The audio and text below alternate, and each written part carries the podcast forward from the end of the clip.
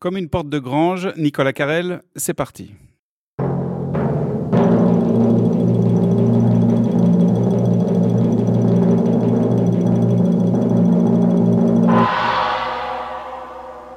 Nous sommes actuellement euh, à la grange de Dorigny, plus précisément euh, dans le foyer, de ce qui lui sert de foyer, euh, où a eu lieu le 1er décembre dernier une rencontre entre artistes et chercheurs autour de la notion de glitch.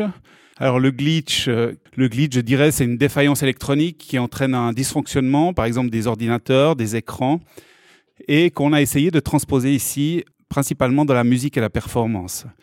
Il y avait donc dans ce foyer euh, Claire Desimo, Dragos Tara, Gaël Bandelier, Patricia Bossard, Parsec Waves, donc euh, tantôt des musiciens, musiciennes, danseuses, poètes sonores.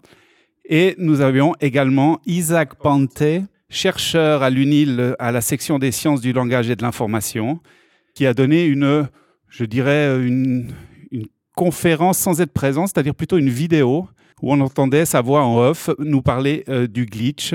Et dans cette vidéo, il y avait beaucoup de diapositives, ou en tout cas d'images, de, sons. Alors, Isaac Panté, bonjour. Bonjour.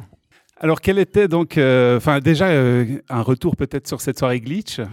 Est-ce que tu as apprécié enfin, de rencontrer d'autres d'autres artistes? Oui, c'était très intéressant, je trouve. Je pense que c'est vraiment un, format en fait qui se, qui se prête bien euh, à des sortes de regards croisés. Parce que 15 minutes, c'est hum, le bon temps finalement pour pas vraiment s'ennuyer, surtout euh, à, cette période-ci, on va dire. Et puis en plus, ça permet vraiment de, multiplier un petit peu les points de vue euh, et ça permet de tisser des liens aussi. En fait, il y a, je dirais, il y avait la soirée pour vraiment les, personnes qui étaient là, et ensuite il y avait l'après-soirée où on a continué à échanger, et ça, c'est plutôt signe que ça a bien marché. Oui, parce que pour rappeler, c'est un labo 6 x 15 minutes, ce qui, correspond à 6 performances euh, solo, où euh, chaque personne euh, donc était ben, dans un lieu du foyer, les spectateurs ou les spectatrices se déplaçaient en fonction de la performance, donc 6 performances successives. Alors, comment on pourrait définir tes propres 15 minutes? Alors mes 15 minutes, euh, l'enjeu en fait c'était de, d'essayer de, mm, revenir un petit peu sur le glitch, c'est-à-dire de, de le thématiser, parce que la plupart des autres artistes en fait l'utilisaient immédiatement, c'était le c'était leur mandat.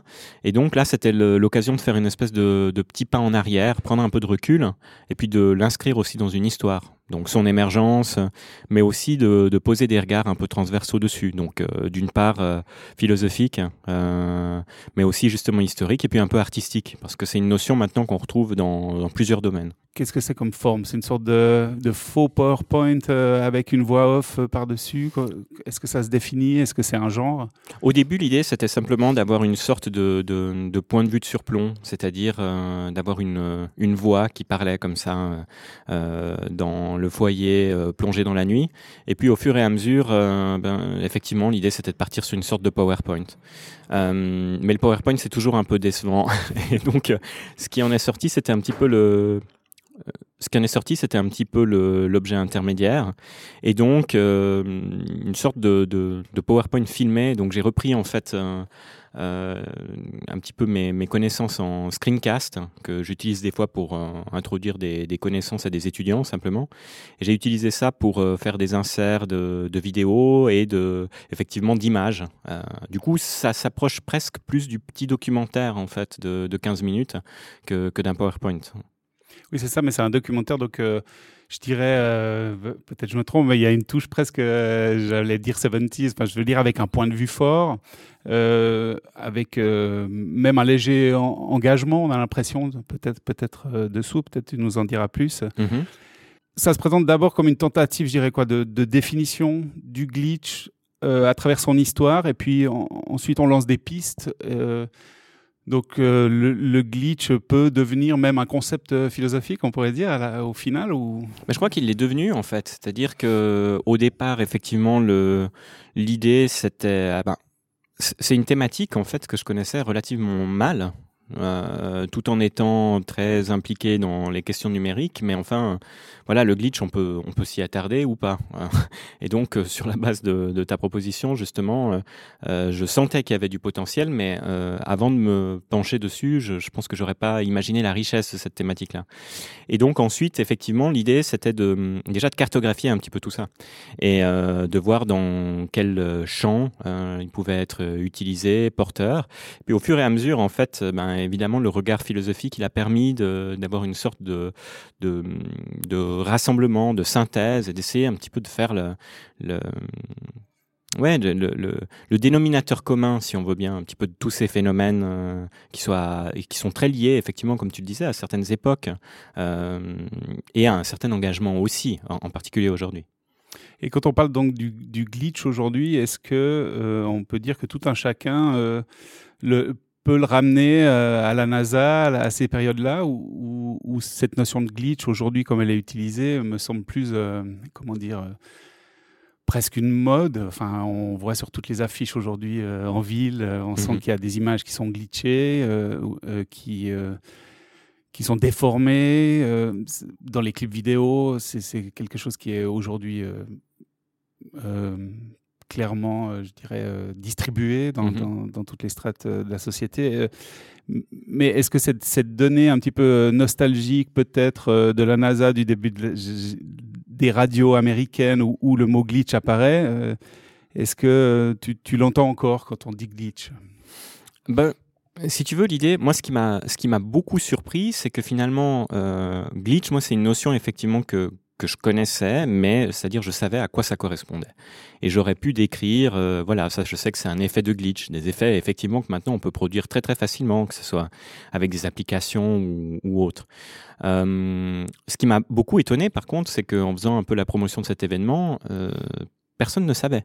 C'est-à-dire que même si c'est quelque chose de très répandu, comme tu le dis, on voit des affiches, on, peut, on voit énormément de clips qui euh, utilisent cette esthétique, euh, elle devient presque un peu passe-partout des fois, mais en fait, le, le, la notion même, euh, chez des personnes pourtant que, que j'aurais pu estimer plus expertes, c'était vraiment, mais, mais en fait, c'est quoi? Qu'est-ce que tu fais sur quoi? Enfin, C'est quoi cette soirée? Je comprends pas. et donc, le retour à l'histoire, enfin, réhistoriser un petit peu ça, c'est aussi découvrir déjà effectivement des, étapes clés. Euh, historiques sur la naissance d'un mot, ce qui est toujours assez intéressant. Hein. on reste quand même un peu linguiste, donc du coup, euh, euh, là, c'est un point de vue qui est intéressant. Et puis, c'est aussi intéressant, je dirais, de, compléter, on va dire, ce, ce, point de vue historique par rapport à, à, un certain moment où justement la création de ce genre d'artefact était beaucoup plus compliquée. Euh, qui a vraiment correspondu alors à cette époque. Donc c'est toujours aujourd'hui un mouvement artistique. Euh, il y a des, artistes qui se revendiquent vraiment des collectifs de ce type de. Ah, ouais, exactement, qui se revendiquent de cette euh, stratégie. Mais à l'époque, ce qui a vraiment fait le, positionnement, on va dire, c'est cette espèce de, de, point de vue où tout d'un coup, ben voilà, on, on perd le contrôle en un certain sens dans ce qui se passe. Donc on crée des situations dans lesquelles on va perdre le contrôle. Et ça, évidemment, ça ne se limite pas au glitch.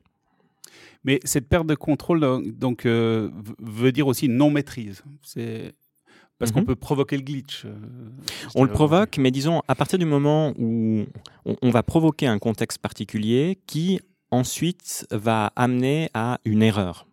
Une, sorte d'erreur. Et en fait, moi, c'est ça qui m'a beaucoup intéressé, euh, on va dire, d'un point de vue philosophique, c'est que, bah, en, voyant tout ça, je me suis dit, mais finalement, c'est un monstre. C'est-à-dire c'est un monstre dans le sens, euh, ça c'est ce qu'on voit dans le documentaire, c'est un monstre au sens de Foucault, c'est-à-dire c'est quelque chose en fait qui montre le mélange entre plusieurs règnes, c'est quelque chose qui euh, se, se dépasse lui-même et est annonciateur de quelque chose. Il y a, toujours quelque chose d'assez dérangeant là derrière. Et en fait, ce, glitch et tous ces espèces de, euh, on va dire, de, de sortes de décadrage finalement, qui, nous font repenser le cadre dans lequel on est, c'est ce qu'on cherche par différents moyens. Ce serait un, monstre dans le sens révélateur aussi du cadre, du, fait de sa limite. Oui, c'est-à-dire que c'est quelque chose en fait qui, euh, donc pour, euh, pour Foucault, le, le monstre, c'est quelque chose qui mélange les règnes, ça, c'est le, on va dire, c'est le premier critère. Donc, par exemple, euh, tous les tous les freaks qu'on peut trouver euh, euh, dans les fêtes foraines et autres sont justement des monstres de ce point de vue-là, hein. c'est-à-dire mélange de, de l'animal et de l'humain, par exemple.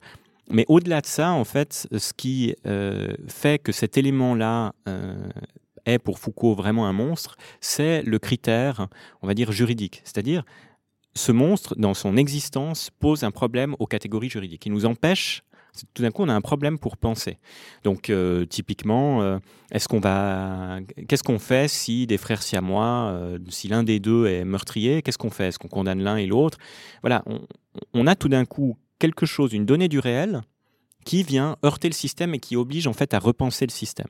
Alors ça peut consister à dire ben il faut on, se débarrasse du système et dans ce cas-là on va essayer de, supprimer le frère, le frère siamois global ou autre. Ou alors du coup on doit repenser les catégories.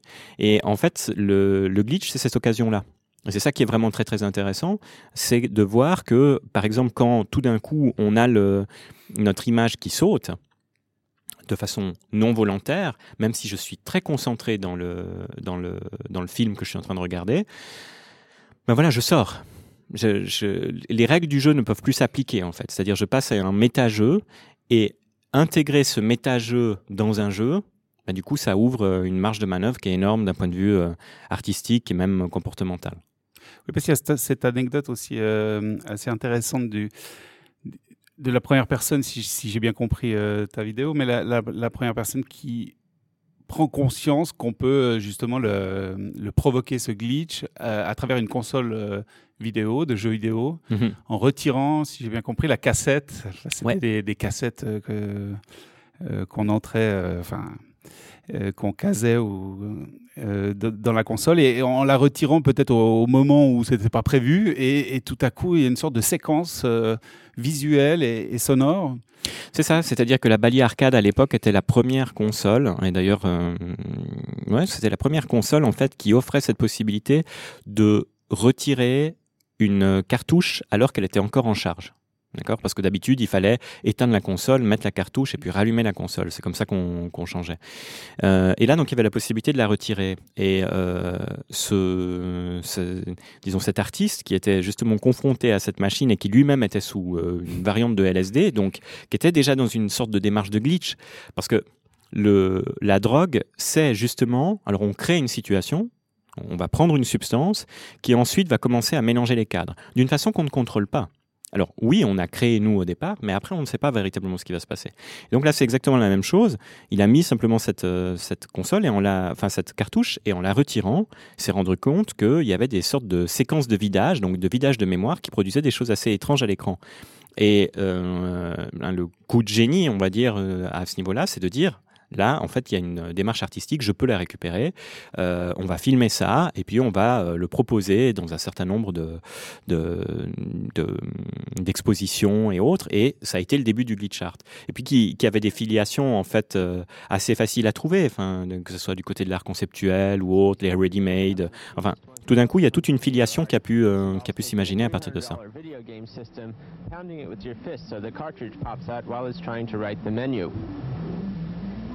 The music here is done by Dick Ainsworth using the same system, but pounding it with your fingers instead of your fist.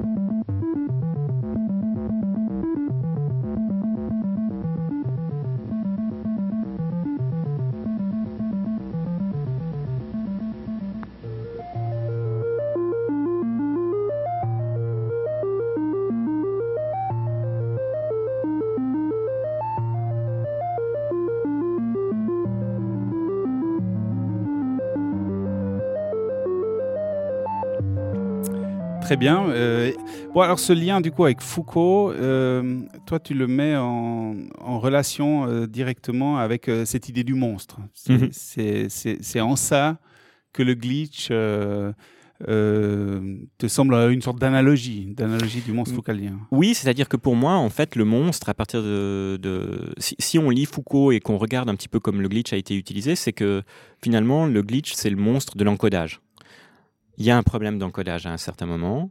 Euh, du coup, ça va produire des effets étranges, des superpositions d'images par exemple. Du coup, ça vient mélanger deux instants du temps. Si on regarde par exemple une image qui saute et qui euh, se superpose l'une et l'autre, on peut imaginer que justement on est dans deux séquences temporelles qui sont euh, superposées l'une à l'autre. Et tout ça, c'est des problèmes d'encodage. Donc de ce point de vue-là, effectivement, on, on a quelque chose qui vient nous déstabiliser. Ça devient une métaphore de phénomènes beaucoup plus grands. Enfin, que ce soit, on parlait des drogues tout à l'heure, et ce qui est très intéressant, en fait, c'est que hum, toutes ces questions, et, Foucault y compris, justement, s'est intéressé, enfin, il s'est pas intéressé directement au glitch, mais une de ses préoccupations fondamentales, c'était justement aussi de voir comment est-ce qu'on peut sortir d'un certain nombre de conditionnements. Toute sa démarche, on va dire, euh, généalogique visait à faire un, un historique. Et cet épisode que j'ai découvert à l'occasion de la préparation de ce, ce, de ce petit documentaire. Et en Californie? Ouais, en Californie, cette Death Valley, euh, et, puis, euh, et puis le LSD là-bas, enfin... Et on n'est pas loin de la Silicon Valley, d'ailleurs. Et on n'est pas loin de la Silicon Valley. et d'ailleurs, toutes les techniques qui sont... Hein. Mais oui, bien sûr. Puis les techniques qui sont utilisées maintenant de, de disruption euh, pour justement partir dans une logique d'obsolescence ou en fait à des fins commerciales. Alors au départ, c'était pas nécessairement ça, mais à ce stade, à des fins commerciales, de systématiquement venir déstabiliser un système pour ensuite pouvoir produire de la vente dans un, dans un environnement qui est contrôlé, euh, c'est quand même quelque chose qui est très très définitoire de notre époque. Mais est-ce que donc si, si ce glitch est-ce que ce glitch peut devenir une arme euh, pour enfin ou un espoir de renversement, disons justement, de la règle, du cadre euh, Enfin, c'est ce que laisse entrevoir cette idée du glitch. Mm-hmm. Et pourtant, aujourd'hui, ben c'est vraiment intégré. Quoi. Ouais. Pour reprendre, euh, euh, je pensais un peu comme une sorte de spectaculaire intégré. C'est-à-dire quand ça, devient, ça devient au fond, euh, au fond, ça devient une image pour, pour l'économie de marché, pour, pour la réutilisation. Enfin, on parlait de la Silicon Valley, enfin c'est Steve Jobs qui devait être hippie et également prendre des substances. Et pour finir, pour finir, c'est c'est aujourd'hui les GAFA euh. ben, Je pense que en fait, on ne peut pas véritablement en sortir de ça. C'est-à-dire que n'importe quel instrument, y compris le glitch ou n'importe quel autre concept, peut être utilisé euh, de, de façon divergente. C'est-à-dire qu'à certains moments, il peut être, euh, il peut entre guillemets, rentrer dans le rang et atteindre certains objectifs, euh, qui sont des objectifs commerciaux ou autres, par exemple pour... Euh, pour euh, je suis frappé de voir, par exemple, à quel point tous les jeux vidéo aujourd'hui, ou la plupart des jeux vidéo d'horreur, utilisent systématiquement le glitch. C'est devenu presque une sorte de, de signature. Si je veux faire peur, je mobilise le glitch dans mon image. Je vais la, je vais la trembler. Enfin, cet effet mmh. en fait analogique, je vais le, je vais le mobiliser. Donc évidemment, maintenant, ça fait partie d'un d'un certain nombre de codes qui commencent à avoir leur référent euh, dans la pop culture euh, très euh, de consommation de masse, on va dire. Mais ça n'empêche rien. C'est-à-dire que l'enjeu, c'est toujours de... Il y a toujours une ouverture par rapport à une forme de rupture de structure attendue. Et ça, c'est un petit peu peut-être le, le, le, la seule, le seul regret que j'aurais par rapport à ce documentaire, c'est que, ben voilà, c'est 15 minutes, je pense que c'est déjà beaucoup. Euh, mais en fait, dans, dans mes différentes euh, recherches, euh, pour moi, il y a, y a, tout un volet aussi qui serait extrêmement intéressant à documenter, c'est le rapport avec, avec l'hypnose, les techniques hypnotiques en fait. Parce que là, j'ai parlé du LSD parce que c'était assez rapide. Mais par contre, le, disons, il y a certaines techniques d'induction de la transe euh, qui passent justement sur euh, la création d'états de confusion et des ruptures de patterns. Donc ça consiste typiquement à euh, décevoir une attente. Donc faire certaines façons de, serrer la main, par exemple. On s'attend à ce que je serre la main et puis je la serre différemment, ou alors je ne la serre pas, ou autre chose. Et en fait, on est, on a tellement un moment de confusion. Voilà, et ce moment de confusion en fait permet de passer dans un autre état. Euh, donc tout outil, y compris le glitch, mmh. euh, c'est-à-dire toute forme de rupture qui déstabilise mmh. et qui amène à se dire, mais en fait, où suis-je? Qu'est-ce que je fais? Euh, Est-ce que les règles sont vraiment celles-ci? Et donc cette discontinuité, on peut l'utiliser en, permanence. Et peu importe en fait que maintenant elle soit utilisée, qu'on ait des applications à un franc qui nous permettent de, de, de glitcher une photo ou autre chose on peut faire cette utilisation euh, euh, assez plate ou esthétique ou dans des, contextes qui sont assez euh, précis, Mais par contre, on peut toujours la remobiliser d'une façon politique. Et ça, je pense que ça, ça disparaît pas en fait. Hein. Euh, ça serait comme penser que, euh, je sais pas, le, le, le fait qu'aujourd'hui on ait des, des best-sellers en littérature mmh. euh, qui sont extrêmement euh, populaires, en fait, ça détruit le pouvoir du langage derrière. Le langage peut toujours, de façon Revenir surprenante, au... créer une brèche en fait. Mmh. Et, et c'est ça qui est intéressant. On n'a jamais fait le tour. Ouais, ah non. on a tout dit? Je crois qu'on a dit pas mal de choses. Merci beaucoup euh, Isaac Panté pour euh, cet entretien et euh, vous pouvez donc aller voir sur le site du blog de la Grange le, la vidéo et ainsi vous faire une idée, une meilleure idée de tout ça. En tout cas, merci beaucoup et à bientôt pour un nouvel entretien. Merci à toi.